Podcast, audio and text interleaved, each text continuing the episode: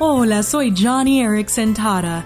Cuando me lesioné el cuello y resulté paralítica, deseaba desesperadamente ser sanada. Leí en el Salmo 84, versículo 11, que el Señor no negará ningún bien a quienes hacen lo correcto.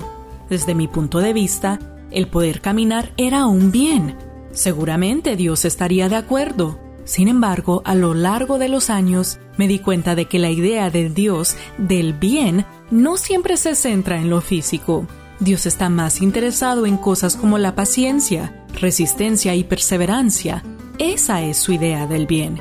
Y ahora, tantos años después, estoy muy agradecida por sus cuidados en mi vida. ¿Y tú? Si recientemente has estado orando por tu bienestar físico, recuerda primero orar porque Dios te bendiga con bienestar espiritual.